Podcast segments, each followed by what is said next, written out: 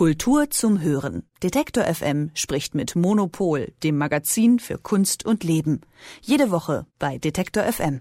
Yes, the world would be a better place if we were all feminists. We should all be feminists. Also die Welt wäre ein besserer Ort, wenn alle Menschen feministisch wären. Wir sprechen heute über die laufende Ausstellung Empowerment im Kunstmuseum Wolfsburg und über den Stand der feministischen Kunst der Gegenwart. Und zwar mit Elke Pur, der Chefredakteurin von Monopol. Hallo. Hallo. Elke, diese Ausstellung Empowerment ne, zeigt die Werke und Positionen von knapp 100 KünstlerInnen aus 50 verschiedenen Ländern. Ja, und es ist damit die größte Ausstellung des 21. Jahrhunderts über feministische Kunst. Du bist da gewesen. Gib uns bitte mal einen Überblick. Wie ist der Eindruck von dir gewesen, als du da reinkamst? Also das ist eine, wirklich eine fantastische Ausstellung, die ist sehr schön installiert. Das äh, äh, hat Raumlabor gemacht, eine sehr schöne Ausstellungsarchitektur, wo alles äh, an so großen Gestellen aufgehängt ist, so ganz transparent, dass man überall durchgucken kann, weil ja alles mit allem verknüpft ist. Und wenn man reinkommt zum Beispiel, äh, dann steht man gleich vor einer großen Installation einer chinesischen Künstlerin, Lin Tian Miao heißt die, und ähm, die hat Namen, die Frauen gegeben werden, die ja oft abwertend sind, wie zum Beispiel Slut oder Bitch oder so, äh, gesammelt äh, auf Chinesisch und auf Englisch und hat das dann auf so große Stoff, äh, runde Stoffbadges, äh, also so wie so Anstecker, also auf so große St äh, Stoffstücke gestickt. Und ähm, das ist halt eine wunderbar ironische Arbeit, wo man halt sieht, okay, das sind hier die Zuschreibungen und auf der anderen Seite macht die Frau, macht sie mit einer als typisch weiblich konnotierten Technik dann da wieder ein Kunstwerk draus. Also das ist nur so ein Beispiel von der großen Installation, in die man da gleich hineinläuft. Dann kommt man auch in ähm, so Empowerment-Sachen, also wirklich Empowerment-Sachen rein. Also man sieht Pussy Riot, man sieht femin feministische Performances auf Videos und ähm, ganz viel äh, Malerei, auch Fotografie. Also es ist eine sehr, sehr, äh, äh, sehr diverse Ausstellung. Es geht ja auch immer wieder um Diskriminierung. Ne? Da hat sich ja viel getan. Menschen tun sich zusammen, gehen auf die Straßen, demonstrieren für Gleichheit. Aber wir sind immer immer noch nicht dort angelangt und wahrscheinlich ist der Weg auch noch ein bisschen weiter.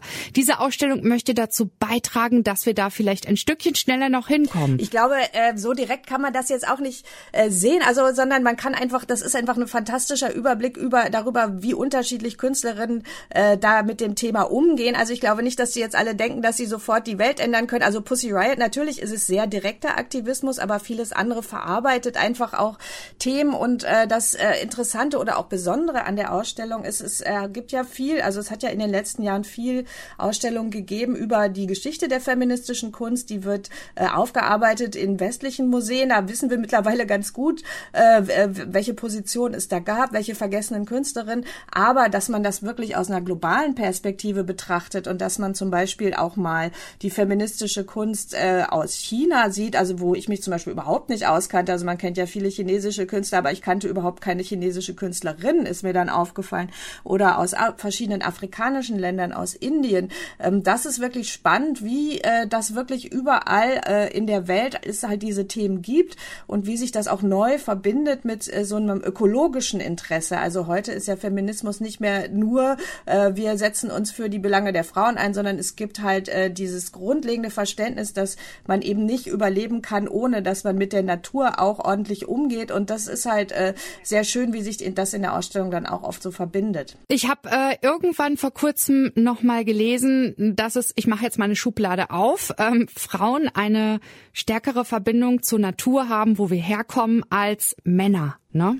Das kann sein. Also jedenfalls ist es in diesen Werken sehr stark präsent. Also es gibt da zum Beispiel von einer Künstlerin aus Südamerika, die macht so Zeichnungen, wo man, äh, äh, wo sie so klassische äh, Frauendarstellungen vermischt mit Naturzeichnungen. Also den kommen dann so ganz feine Linien aus den Brüsten, die dann halt so wie Wurzeln aussehen und die sich gleichzeitig mit der traditionellen Heilkunst äh, der Indigenen beschäftigt und dann auch sie weiß, welche Pflanzen welche Bedeutung haben. Also das ist dann auch immer so ein ähm, so eine Wertschätzung Wertschätzung auch der Natur, da ist dann ganz viel äh, Recherche auch mit drin.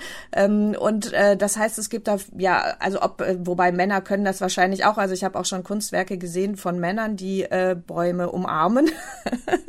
ich würde das gar nicht so sehen. Aber es ist, aber jedenfalls der Ökofeminismus, glaube ich, ist total wichtig. Also ich glaube, dass es heute, man sieht das in der Ausstellung auch, ähm, Feminismus ist sozusagen nicht mehr, äh, also das ist nicht abendfüllend, äh, sondern ähm, es geht wirklich darum, dass, wie man sagt ja heute, intersektional zu denken. Das heißt, es gibt, ist ja gleichzeitig auch immer verbunden mit der Frage nach dem Rassismus und eben mit ökologischen Fragen, weil man halt äh, die Welt leider nur als Ganzes retten kann und auch nicht nur die weibliche Hälfte. Und da sind wir dann auch bei dem Interconnected, ne? Alles hängt zusammen, alle gehören zusammen und dass man das einfach erspürt, erfühlt und da halt in dieser Ausstellung Empowerment auch nochmal sehen kann, ne? Und äh, dann habe ich einen Satz gelesen im Vorfeld, der ist ganz groß, dass die feministische Kunst einen Weg aus der globalen Krise zeigt. Aber wo du jetzt gerade schon erzählst, diese Verbundenheit mit der Natur ist natürlich ein ganz, ganz großer Aspekt, ne?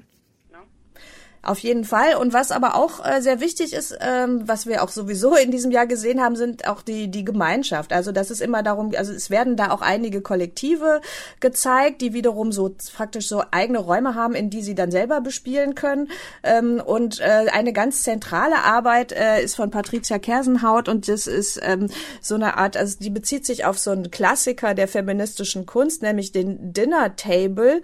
Ähm, das war in den 1970er Jahren ein Werk, wo ähm, eine Künstlerin praktisch einen Tisch gedeckt hat für die ganzen Frauen der Geschichte, weil die ja beim Abendmahl nicht dabei waren. Das waren aber praktisch, äh, das waren aber fast nur weiße Frauen, bis auf eine. Und äh, diese Patricia Kersenhaut hat jetzt diese, hat jetzt einen anderen Dinner Table gebaut, wo sie dann auch ganz viele schwarze Frauen einlädt und was sie halt auch dann im Kollektiv praktisch hergestellt haben. Also die Stickereien und so weiter, die da drauf sind, sind halt von einer, äh, nicht nur von einer Frau, sondern von vielen Frauen. Es ist noch zwischen Afrika und den Niederlanden hin und her geschickt worden und so weiter. Das heißt, es äh, gibt, äh, also die, die Message ist sozusagen, wir können alle nichts alleine machen, äh, sondern äh, wir müssen viele sein und man muss, äh, man muss einfach zusammenarbeiten. Und das ist auch in ganz vielen anderen Werken da zu sehen. Ja, und das ist auch nochmal ein ganz, ganz wichtiger Aspekt, weil heutzutage, da ist das Individuum ja schon im Fokus, ne? Jeder muschelt so alleine vor sich hin.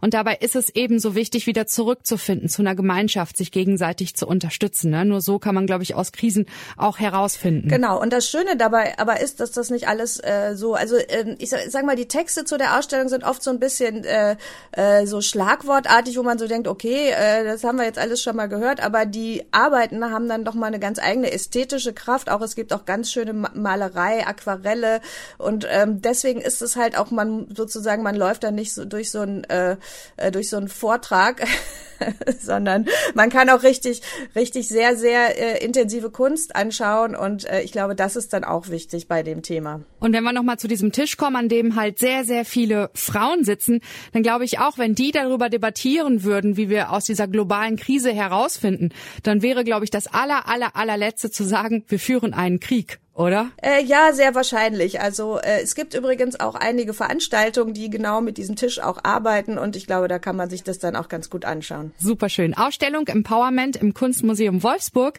die geht noch bis zum 8. Januar, also nächsten Jahres. Und Ecke Buhr, die Chefredakteurin von Monopol, hat uns heute mitgenommen dorthin. Danke dir ganz herzlich. Sehr gerne. Kultur zum Hören. Detektor FM spricht mit Monopol, dem Magazin für Kunst und Leben. Jede Woche bei Detektor FM.